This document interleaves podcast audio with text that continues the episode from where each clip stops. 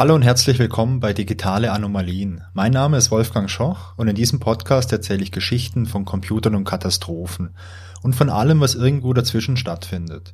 Hier geht es um die wunderbare Welt der Technik und um all die Geschichten von Fehlern und vom Scheitern. In der heutigen Folge Nummer 5 geht es um entgleisende Gepäckwägen, zerbrochene Koffer und die Auswirkung von Komplexität auf Großprojekte. Der Denver International Airport ist ein internationaler Flughafen, der circa 40 Kilometer nordöstlich von Denver liegt. Als der Flughafen damals geplant wurde, sollte er den Stapleton International Airport ablösen. Das war eben der alte Flughafen und der war an seiner Kapazitätsgrenze. Es gab viele Verspätungen und es gab auch Lärmbelästigung in der Stadt. Deswegen wollte man da einen neuen Flughafen haben. Der Bürgermeister Wellington Webb sagte zu dem Projekt, This project is of the same magnitude as the Panama Canal or the English Channel Tunnel. Also dieses Projekt hat die gleiche Größenordnung wie der Panama-Kanal oder der Eurotunnel. Und das stimmte auch, denn es war wirklich ein Flughafen der Superlative, der da geplant wurde. Mal zum Vergleich, ich habe ein paar Zahlen. 2019 wurden 69 Millionen Passagiere befördert. Nach dem Verkehrsaufkommen ist es der fünftgrößte Flughafen der USA und weltweit steht er an Stelle 20. Und nach der Fläche ist es der zweitgrößte Flughafen der Welt denn die gesamte Fläche beträgt knapp 140 Quadratkilometer. Das ist in etwa die doppelte Fläche von Manhattan. Ich bin mir jetzt nicht genau sicher, wie viele Saarländer oder Fußballfelder das sind, aber es ist schon ziemlich groß. Baubeginn war 1989 und die geplante Eröffnung sollte 1993 sein. Ein Highlight vom Flughafen sollte ein vollautomatisches High-Speed-Gepäcktransport- und Sortiersystem sein, das es in dieser Größe bisher noch nie gab. Es waren dann allerdings Fehler in genau diesem System, die dafür sorgten, dass die Eröffnung um 16 Monate verschoben werden musste, was enorm viele Mehrkosten verursachte. Nach der Eröffnung wird dieses Gepäcktransportsystem schließlich nur noch von einer einzigen Airline verwendet. Die anderen nutzen einfach die althergebrachte Weise mit Menschen und diesen kleinen Fahrzeugen mit Anhängern, die auf dem Rollfeld herumfahren und das Gepäck so transportieren. Die eine verbleibende Airline, die an dem System festhält, stellt den Betrieb allerdings 2005 endgültig ein. Was ist da eigentlich passiert? Gepäck wird damals in vielen Flughäfen noch manuell transportiert. Man kennt das ja vom Flughafen. Es gibt zum einen so diese Transportbänder, diese Fließbänder, die man direkt am Check-in sieht, mit denen diese Koffer dann irgendwo hin befördert werden. Und man kennt ja auch diese Schlepper, die auf dem Rollfeld rumfahren, die dann oft ganz viele Anhänger dran haben mit den ganzen Koffern. Das ist damals State of the Art und es gibt nicht viele Ausnahmen. Aber der Gepäcktransport an sich ist ein sehr wichtiger Faktor, denn er wirkt sich natürlich direkt auf die Bodenzeit von dem Flugzeug aus, also die Zeit, in der das Flugzeug nicht fliegen kann und dadurch auch kein Geld verdient. Und ähm, der ganze Gepäcktransport hat auch einen großen Einfluss bei Umstiegen. Also wenn ich irgendwo eine Zwischenlandung habe und in ein anderes Flugzeug muss, muss dieses Gepäck ja auch ausgeladen und umgeladen werden. Und da kann man sich schon vorstellen, wenn das alles von Hand gemacht wird, dann äh, dauert das einfach ziemlich lange. Und äh, last but not least, wenn ich jetzt irgendwo ankomme mit nach einem Flug, dann muss ich äh, mitunter auch super lang auf mein Gepäck warten, an der Gepäckausgabe. Und das hat natürlich auch einen großen Einfluss auf die Zufriedenheit, weil wenn ich genau weiß, puh, an dem einen Flughafen muss ich immer super lange aufs Gepäck warten und es gibt vielleicht noch eine andere passende Option für einen Flughafen, wo ich hinfliegen kann, dann wähle ich vielleicht eher den. Ähm, solche ähm, automatisierten Systeme gibt's damals schon, und zwar drei Stück. Zum einen in San Francisco und zum anderen in München und in Frankfurt. Da gibt's wie gesagt, so automatisierte Highspeed-Systeme, die sind allerdings nicht so groß wie das System, das man später in Denver bauen möchte. Jetzt ist es so, dass man in der Flughafenplanung diese ganze Gepäckthematik den Airlines überlässt. Es gibt also keine Anweisung vom Flughafenmanagement beziehungsweise von diesem Projektmanagement, wie es gemacht wird, sondern die Flughäfen geben diesen Airlines die, ja, die Freiheit, da selber zu entscheiden. Die erste Airline, die so eine Entscheidung trifft, ist dann United Airlines. Das ist übrigens auch die größte Airline, die dort am Flughafen ansässig ist. Und United entscheidet sich für ein vollautomatisches System, weil das einfach Vorteile bringt, gerade diese Bodenzeit etc. Und deswegen sucht sich äh, United dann auch einen Dienstleister, einen Partner, mit dem das umgesetzt werden kann. Die Wahl, die fällt damals auf BAE Automatic Systems und die werden von United beauftragt mit der Planung und auch mit dem Bau von so einem System. Im Nachgang überlegt sich dieses Flughafenmanagement, ja, so ein komplettes, vollautomatisches System wäre für uns eigentlich schon gut, denn aufgrund der Größe vom Denver Airport ähm, sind diese Distanzen einfach super, super weit. Gell? Und darum ist halt das traditionelle System mit diesen Schleppern auf dem Rollfeld, das dauert halt einfach noch länger wie auf anderen Flughäfen und ist eigentlich inakzeptabel. Beim Flughafenmanagement überlässt man zwar diesen Airlines immer noch die Wahl, was für ein System sie eigentlich haben möchten, aber bei der Planung vom Flughafen und von dieser ganzen Infrastruktur sieht man schon vor, dass der ganze Flughafen untertunnelt wird und dass es eben Tunnels gibt, in denen diese automatisierten Gepäcktransporte erfolgen können. Die anderen Airlines, also außer United, die unternehmen zunächst mal wenige Anstrengungen, was so ein Gepäcksystem angeht. Allerdings wächst dann irgendwann auch mal der Wunsch und man möchte schließlich gerne ein gemeinsames System haben. Einfach um hier Synergieeffekte zu haben und womöglich auch ein bisschen Geld zu sparen. Das Flughafenmanagement äh, sieht diesen Wunsch und untersucht im Nachgang Möglichkeiten für so ein flughafenweites System. Man entscheidet sich dann, so ein System zu bauen, so ein, also ein flughafenweites, automatisiertes Highspeed-System und vergibt den Auftrag dafür auch an BAE, die schon diesen Auftrag von United haben und äh, man beauftragt die und sagt, hey, ihr habt hier schon mal angefangen mit Planungen, mit Arbeiten, erweitert doch einfach dieses System, das ihr für United schon begonnen habt und baut uns daraus ein komplettes flughafenweites System. Die Anforderungen für dieses System sind der vollautomatische Lade- und Entladevorgang für alle Fluggesellschaften, das schnelle Zurücklegen von diesen langen Transportwegen. Das Gepäck soll schneller als der Passagier sein, dass es da keine Wartezeiten gibt. Und unterm Strich wird es dann das größte automatische Highspeed-Transportsystem der Welt. Um mal ein bisschen ein Gefühl für das System zu bekommen, habe ich mal ein paar Zahlen rausgesucht. Dieses Gepäck-, Transport- und Sortiersystem, das bestand aus über 100 Rechnern, die auf acht Kontrollräume verteilt waren. Dann wurden dafür 4267 Kilometer Kabel verlegt. Es gab 56 Barcode-Leser. Es gab 400 Funkempfänger. Es wurden insgesamt 35 Kilometer Schienen und ungefähr 10 Kilometer Fließbänder verlegt. Und auf diesen Schienen fuhren 3100 Standardwägen und 4500 Wägen für Übergrößen, die überall äh, funkgesteuert waren. Wie war jetzt die Funktionsweise von dem System? Beim Check-in wurde auf jeden Koffer und auf jedes Gepäckstück ein Aufkleber mit einem Barcode draufgeklebt. Dann kamen die Gepäckstücke auf ein Fließband und äh, die fuhren dann zu diesem Schienensystem, wo sie von so einem leeren Wagen, die wurden da Telecars genannt, aufgeladen wurde. Und dieses Telecar machte sich dann mit äh, bis zu 19 Meilen pro Stunde auf den Weg zu seinem Ziel. Die komplette Steuerung, die erfolgte von diesen Computersystemen, die es im Hintergrund gab. Und diese Computer, die trackten eben diese Telecast, damit die halt immer wussten, wo sind die. Dann berechneten diese Computersysteme immer den optimalen Weg, um auf der einen Seite einen kurzen Weg zu haben, auf der anderen Seite aber auch um Staus zu umgehen. Also es gab ja schon recht komplexes Routing von diesen ganzen Fahrzeugen, um hier wirklich immer optimal zu fahren. Diese Fahrzeuge kamen dann, wie gesagt, an ihr Ziel an. Da wurden die Koffer dann ausgeladen. Und eine Besonderheit war, es gab ein sogenanntes Dynamic Loading, so wurde das genannt. Das bedeutet, diese Telecars, die standen im Idealfall nie still. Wenn irgendwo was ein- oder ausgeladen wurde, dann wurden die ein bisschen langsamer oder wenn es irgendwelche scharfen Kreuzungen gab, da wurden die auch ein bisschen langsamer, aber ansonsten fuhren die die ganze Zeit. Und man machte das halt einfach auch, um Zeit zu sparen und vor allem auch um Energie zu sparen, denn wenn so ein Fahrzeug halt stoppt und wieder anfahren muss, dann braucht man immer noch ein bisschen mehr Energie und das war einfach so ein Optimierungsding. Klingt doch eigentlich ganz gut, oder? Allerdings äh, lief das nicht so super rund. Ich habe hier aus einem Report, den ich gelesen habe, der heißt Analysis of the Denver International Airport Baggage System, der ist von Michael Schlow. Ähm, da habe ich mal eine kleine Passage rausgesucht und ich übersetze die mal kurz frei, um mal ein bisschen einen Eindruck zu geben, was da alles schiefgelaufen ist mit diesem System. Als BAE das erste Mal das Gepäcksystem zum Leistungstest laufen ließ, war das daraus resultierende Chaos ernüchternd. Im März 1994 ließ das Installationspersonal das BAE-System für mehrere Mediengruppen laufen. Fehler im gesamten Gepäcksystem zerstörten Gepäckstücke und schleuderten Koffer aus den Telecars. Am nächsten Tag standen Sätze wie Taschen werden buchstäblich zerkaut und Kleidung und andere persönliche Gegenstände flogen durch die Luft in den Zeitungen. Telecars sprangen über Gleise und krachten ineinander.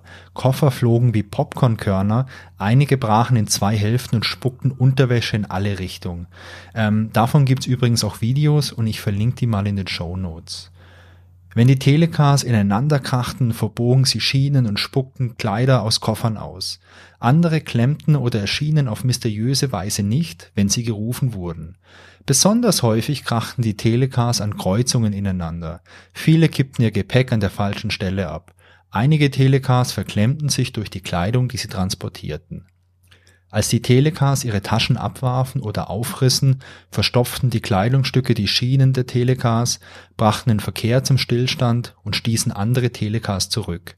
Die meisten Telecars, die Taschen mit unleserlichen Barcodes hatten, wurden zu Wartestationen geleitet. Andere Telecars, die wussten, wohin sie fuhren, kollidierten mit Telecars, die sich nicht daran erinnern konnten. Ich glaube, das gibt einen ganz guten Eindruck, dass hier vor allem eins herrschte, und zwar blankes Chaos. Dieses System war erstmal nicht benutzbar. Und es gab unterschiedliche Probleme, und zwar zahlreiche.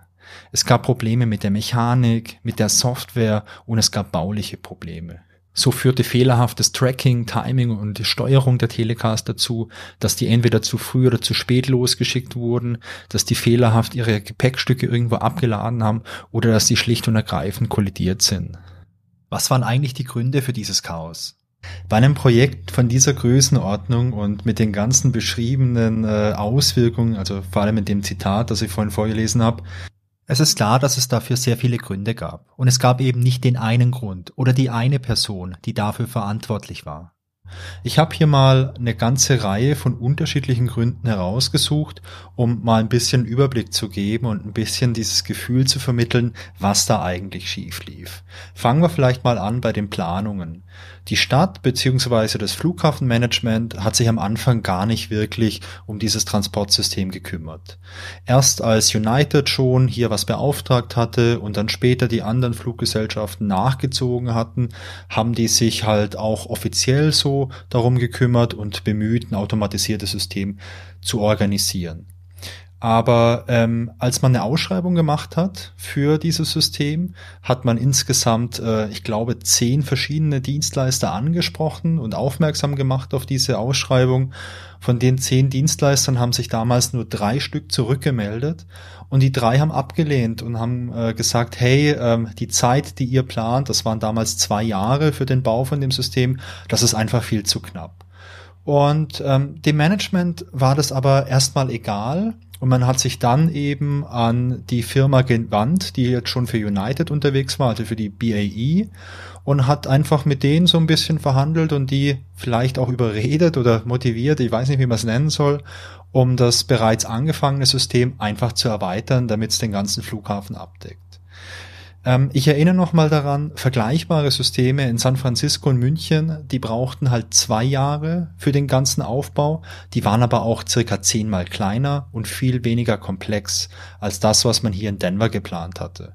Spannend ist auch, ähm, es ist überliefert, dass es aus München auch den dringenden Rat gab, extrem viel Zeit für Tests einzuplanen, denn das war die Erfahrung, die man damals in München gemacht hat. So ein System, bis das eingespielt ist, bis das richtig gut funktioniert, funktioniert, muss man einfach viel, viel, viel testen. Und bei dem engen Zeitplan, den man jetzt in Denver hatte, war das einfach nicht möglich.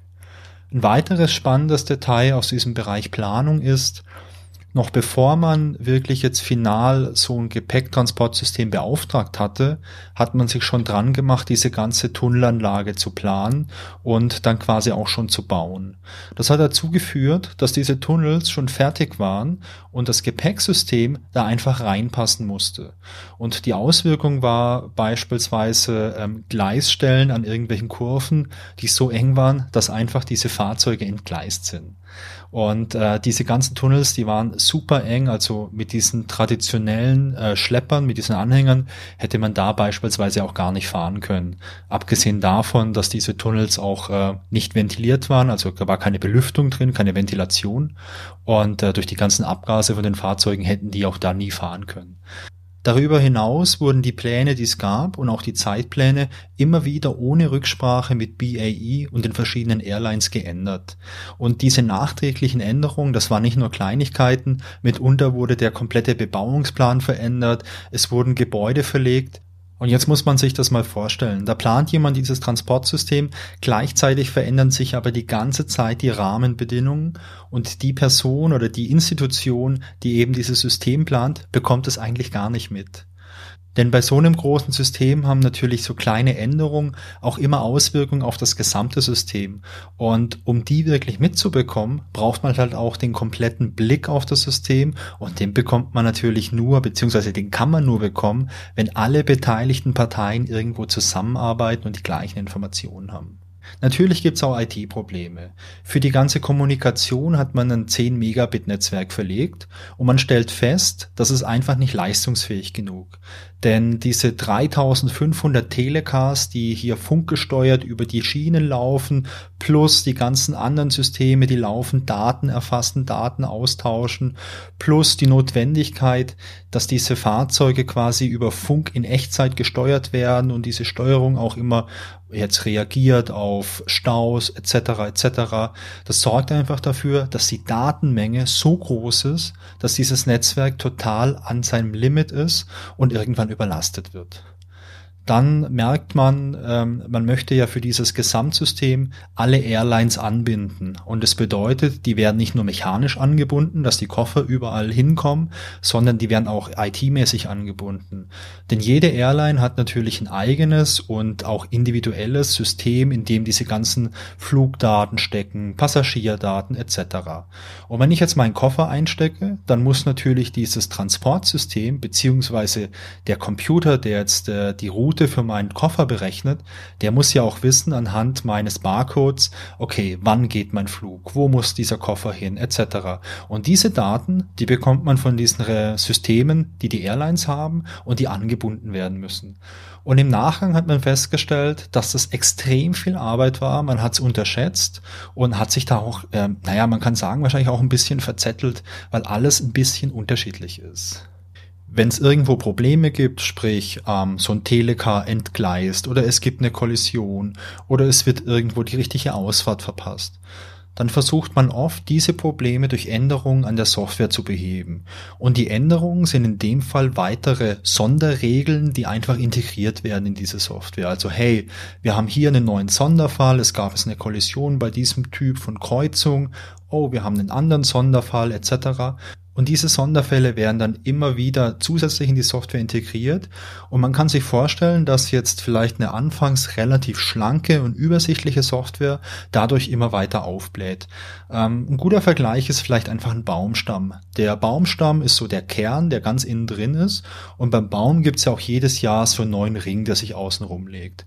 Und so ähnlich muss man sich das auch mit der Software vorstellen. Jeder Ring, der außen rumgelegt wird, ist halt äh, eine neue Sonderregel.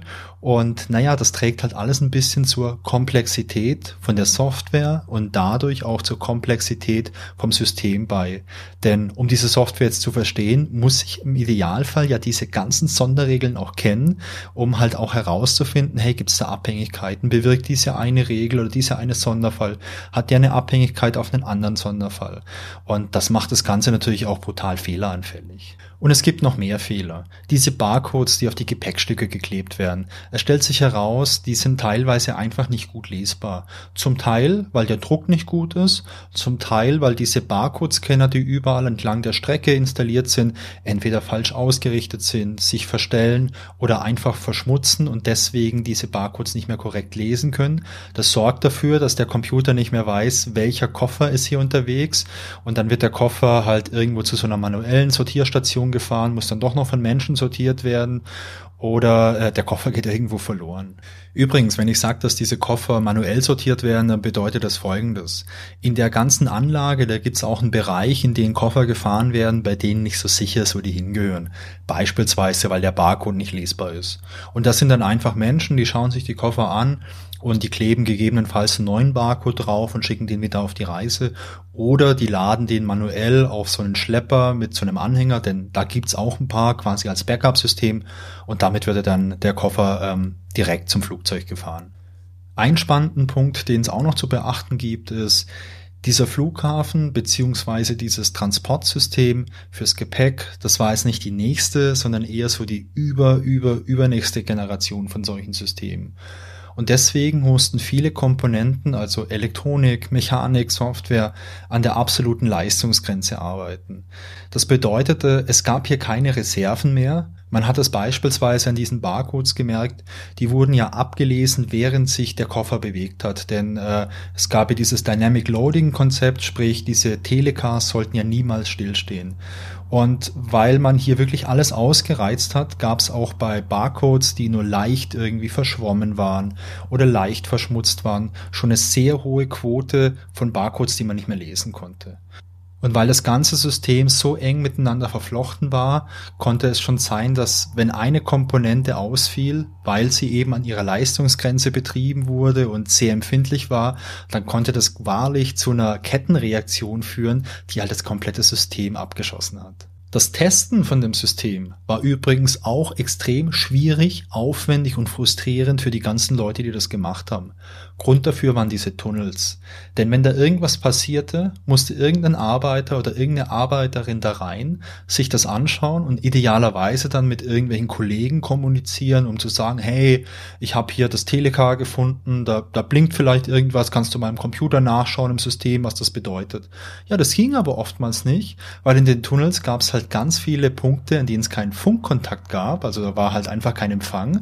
Sprich, man musste da rein, musste sich das anschauen, musste dann wieder raus oder zumindest mal ein Stück weitergehen, bis man wieder ein bisschen Empfang hatte, um dann wirklich mit den anderen Leuten zu reden, um mal nachzufragen, was hier Sache ist. Und äh, das war natürlich super frustrierend und hat vor allem auch extrem viel Zeit gekostet.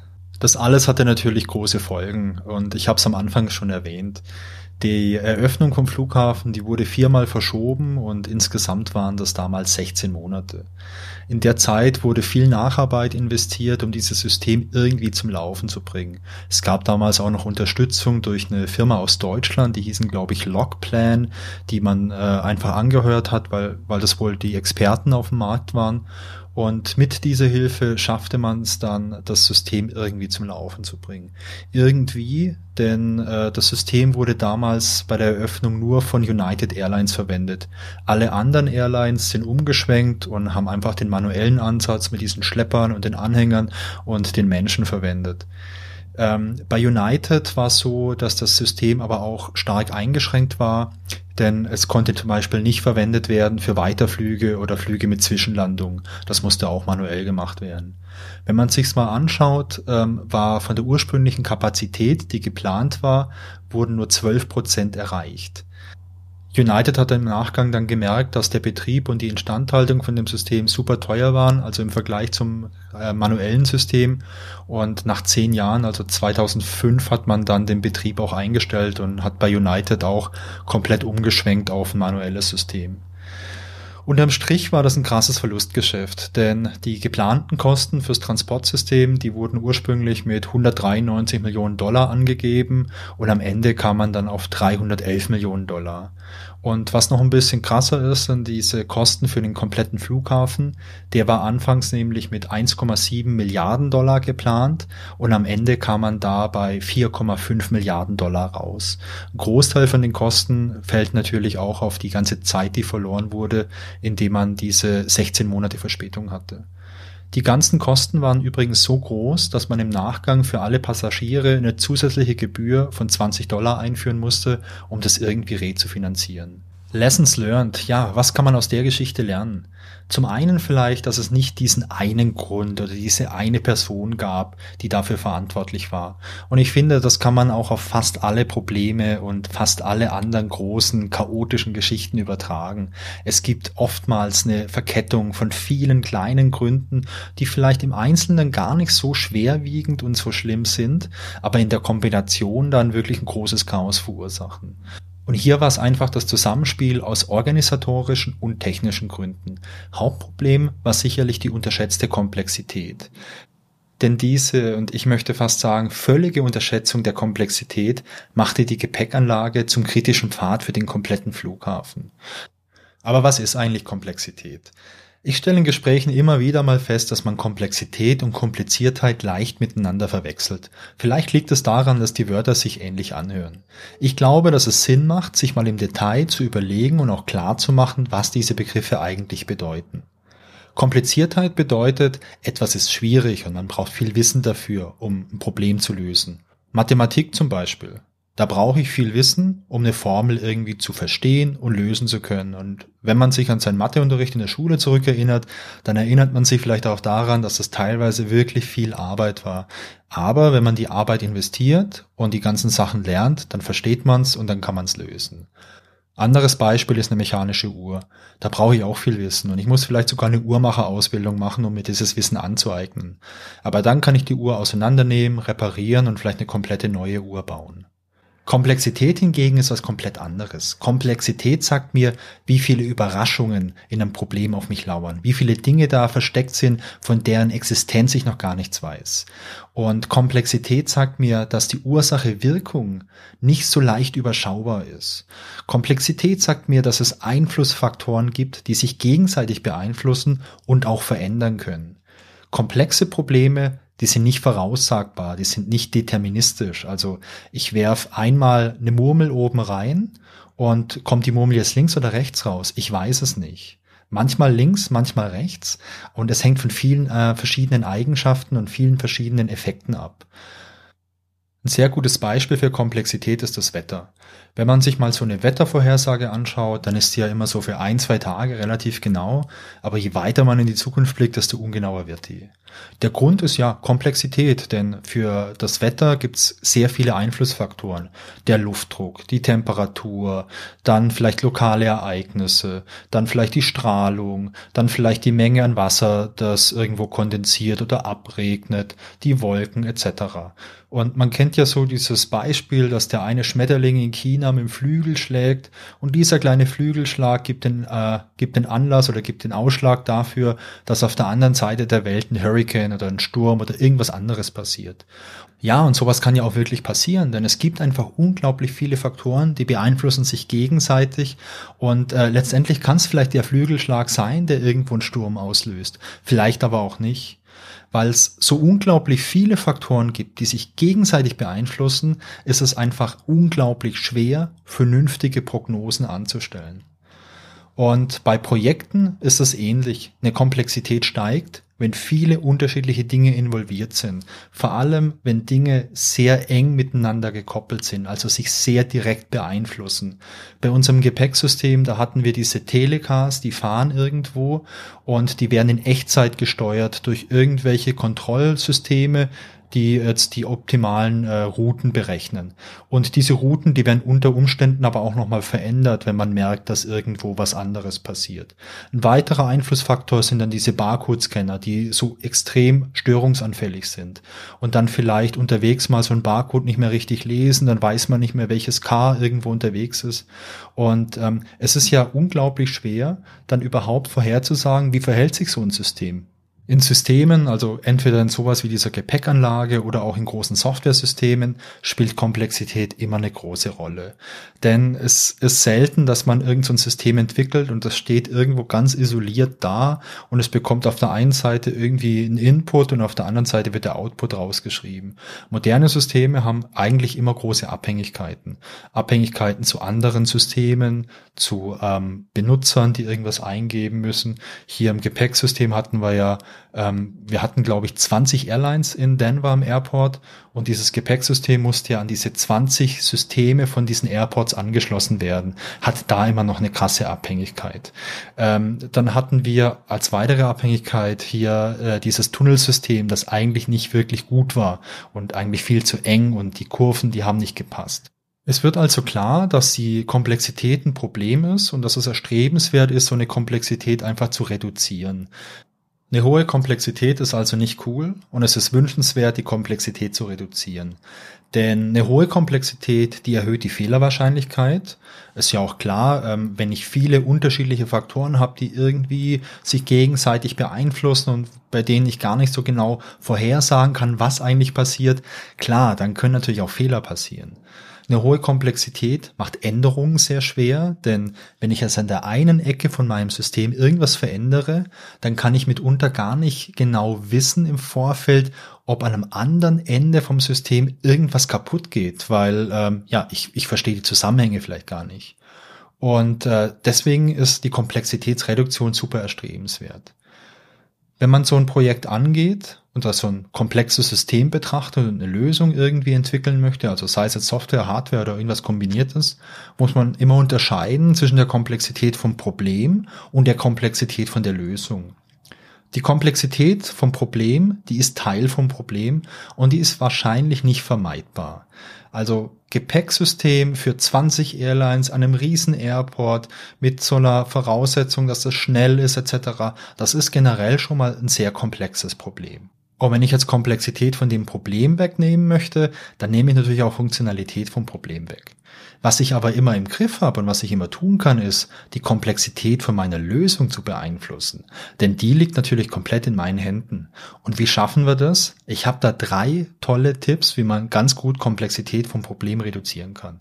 Erstens, man muss das Problem erstmal vollständig verstehen. Das klingt jetzt super easy, ist in der Praxis oftmals ziemlich schwierig. Denn in der Praxis gibt es verschiedene Stakeholder, die jeweils verschiedene Aspekte vom Problem verstehen und sich auch verantwortlich fühlen für verschiedene Aspekte. Am Flughafen hatten wir das auch. Wir hatten das Flughafenmanagement, wir hatten die einzelnen Airlines und wir hatten auch diesen Dienstleister, der die Anlage gebaut hat. Und nach allem, was man so lesen kann, haben die sich halt nicht so super krass ausgetauscht. Aber gerade das wäre halt super notwendig gewesen, um das Problem total zu verstehen okay, jetzt haben wir das Problem verstanden, weil wir die richtigen Leute zusammengebracht haben und weil wir auch viel miteinander gesprochen haben und uns ausgetauscht haben und die Sicht vom anderen auch verstanden haben. Was machen wir dann? Dann finde ich es wichtig, dass man die Rahmen und die Randbedingungen definiert. Damit macht man sich erstmal klar, hey, was ist eigentlich wichtig und was kann ich ignorieren? Das hilft mir beim Fokus auf das Wichtige und das hilft im Nachgang auch, um wirklich sinnvoll zu testen. Denn nur wenn ich genau weiß, was soll funktionieren, was soll nicht funktionieren, was ist eine Anforderung, was muss ich abdecken, dann kann ich auch wirklich festlegen, hey, was genau muss ich denn eigentlich testen? Und vielleicht gibt mir das auch schon mal ein bisschen einen Hinweis darauf, wie viel Zeit muss ich überhaupt einplanen, um das alles zu testen. Und last but not least brauche ich für die Umsetzung natürlich auch die richtigen Leute. Zum einen brauche ich Leute, die richtige Qualifikation haben. Zum anderen muss ich auch hier das komplette Spektrum abdecken und auch sicherstellen, dass der Informationsfluss passt.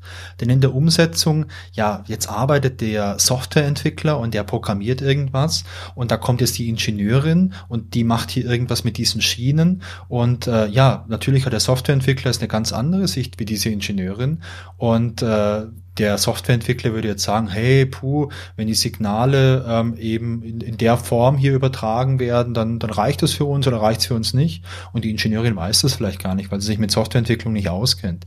Wenn die beiden sich jetzt aber austauschen, dann gibt es solche Aha-Effekte, wo der eine sagt, hm, ja, wart mal, okay, wenn du das so machst, dann bedeutet das für uns ja implizit XY. Und dann sagt die andere, ah ja, okay, dann, dann müssen wir hier vielleicht was verändern, damit es hier kein Problem gibt. Darüber hinaus gibt es natürlich noch je nach Disziplin und Arbeitsfeld verschiedene Methoden und Techniken mit Komplexität umzugehen. Beispielsweise Systeme so einfach wie möglich zu halten. In der Softwareentwicklung spricht man da oft vom KISS-Prinzip, das bedeutet Keep it simple stupid. Also hey, halt es einfach. Halt's einfach einfach, okay? Ein weiterer Ansatz ist die Modularisierung, also ein großes System, das man hat, aufzuteilen in viele kleine Systeme, die dann auch nicht mehr so fest miteinander verbunden sind. Man spricht da von der engen Kopplung. Enge Kopplung bedeutet, zwei Teile oder mehrere Teile von dem System sind ganz eng miteinander verzahnt und wenn es in dem einen Teil einen Schluck aufgibt, dann ja, steckt sich der nächste direkt an und bekommt auch einen Schluck auf und schwuppdiwupp hat dieses ganze System Schluck auf. Und äh, das Gegenteil wäre eine lose Kopplung. Das bedeutet, die einzelnen Teile, die sind ein bisschen weiter voneinander entfernt. Und wenn es in einem Teil vielleicht mal ein Problem gibt, weil ähm, ja, Daten können nicht verarbeitet werden, ja, dann, dann überträgt sich das nicht so schnell auf einen anderen Teil. Und ähm, das sorgt dafür, dass das System viel robuster wird und dass kleine lokale Fehler, die irgendwo auftreten, sich halt nicht mehr ausbreiten auf ein komplettes System und das dann einfach zum Stillstand bringen. Und was ich persönlich noch, auch aus meiner Erfahrung in der Softwareentwicklung, sehr wichtig finde, ist die Abwägung, ob es wirklich die neuesten und die modernsten Technologien sein müssen, um ein Problem zu lösen, oder ob es nicht auch sinnvoll ist und ausreichend ist, was Bewährtes einzusetzen. Den Gedanken, den ich dabei mal hatte, war, ein komplexes Problem ist ja schon allein für sich eine große Herausforderung und äh, wenn ich dann noch neue Technologien nutze, neue Werkzeuge, die ich vielleicht noch gar nicht kenne, ist das halt nochmal eine zusätzliche Herausforderung. Und wie ich es vorhin gesagt habe, man muss unterscheiden zwischen der Komplexität vom Problem und der Komplexität der Lösung. Und die Komplexität der Lösung habe ich in der Hand. Und vertrautes Werkzeug äh, ist für mich auf jeden Fall schon mal ein ganz guter Weg, um da die Komplexität und die Herausforderung einfach zu verringern. Ich hoffe, dass ich einen Überblick über den äh, Denver International Airport und diese Gepäcksortieranlage geben konnte, aber ich habe in dem Podcast nur einen Teil von den ganzen Problemen und auch den ganzen Ursachen und den ganzen Hintergründen erklären können. Denn es ist damals einfach unglaublich viel passiert. Wer sich jetzt dafür interessiert und noch gerne ein bisschen mehr darüber wissen würde, ähm, dafür hätte ich noch mal zwei ganz spannende Quellen. Und zwar zum einen Analysis of the Denver International Airport Baggage System von Michael Schlow und zum anderen Denver Airport Baggage Handling System Case Study von Callum Consulting. Und ich verlinke die beiden auch in den Show Notes. Und die sind wirklich sehr interessant und sehr spannend und geben nochmal extrem viel Hintergrundwissen zu dem ganzen in der letzten Folge hatte ich mich ja mit dem Jahr 2000 Problem beschäftigt. Und im Nachgang hat sich Daniel bei mir gemeldet. Daniel hat einen kleinen Beitrag zum Jahr 2038 Problem als Audiokommentar geschickt und den spiele ich euch jetzt mal ein. Hallo Wolfgang. Danke für den spannenden Podcast zum Jahr 2000 Problem. Daran anschließend noch ein Problem mit der Datumsdarstellung, das uns erst in der Zukunft begegnen wird. Es ist voraussichtlich auch nicht so kritisch wie das Jahr 2000 Problem, aber ebenfalls interessant. Was ich meine, ist das sogenannte Jahr 2038 Problem. Was ist denn nun so los im Jahr 2038? Wie du ja bereits angemerkt hast, wurde beim Jahr 2000 Problem das Jahr mit zwei statt vier Ziffern abgespeichert. Neben Jahreszahlen brauchen wir natürlich auch genauere Angaben, zum Beispiel das Datum auf die Sekunde genau. Hier kommt nun das neue Problem ins Spiel. In IT-Systemen wird das Datum zumeist in einem einheitlichen Format der sogenannten Unix-Zeit abgespeichert. Die Zeit wird dabei dargestellt als Sekunden, die seit dem 1.1.1970 vergangen sind. Und wie beim Jahr 2000 Problem muss man diesen Wert natürlich irgendwo abspeichern. Dazu nutzen Computer Ganzzahlen. In deiner Folge Bad Units on Mars hast du ja schon einiges zu Ganzzahlen erzählt. Diese Zahlen kann man nun auf verschiedene Arten im Speicher ablegen. Ein Faktor beim Abspeichern ist, wie viel Speicher man dafür benutzt. Früher war es üblich, diese in 32 Bit abzuspeichern. Das sind dann 32 Stellen von Nuller und Einser im Binärformat, aus denen man das Datum erstellt. Die Unix-Zeit wurde meistens so abgespeichert und das vorderste der 32 Zeichen gibt hierbei das Vorzeichen an. Null ist ein positives Vorzeichen, also Sekunden seit 1970.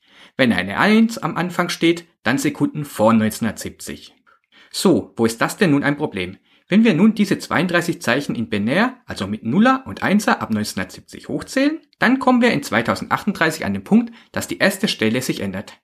An dieser Stelle steht aktuell eine 0 und daraus wird dann eine 1. Es wechselt also von einer positiven Zahl zu einer negativen und damit von einem Datum nach 1970 zu einem davor. Solche Fehler bezeichnet man auch als Wert- oder Zählerüberlauf.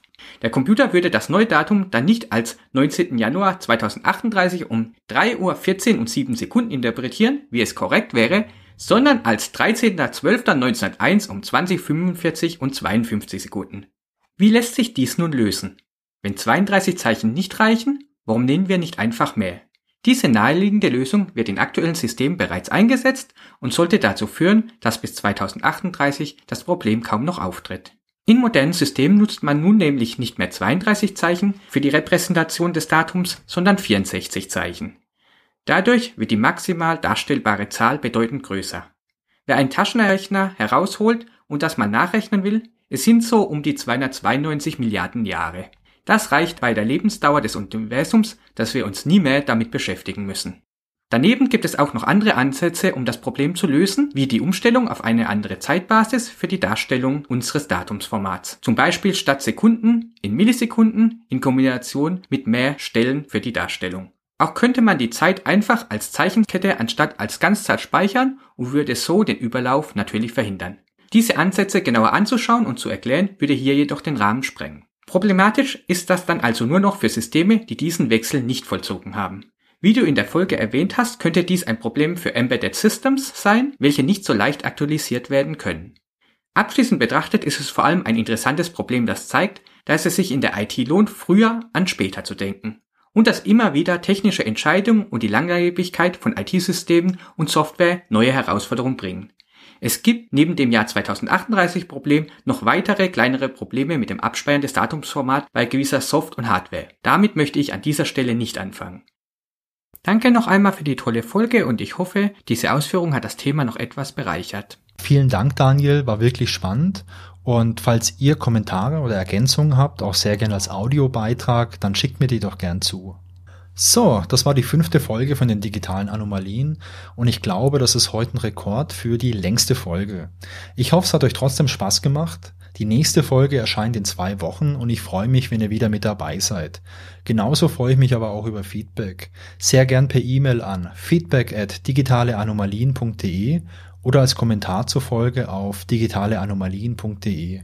Und wenn ihr Lust habt, dann folgt mir doch auf Instagram unter digitaleanomalien.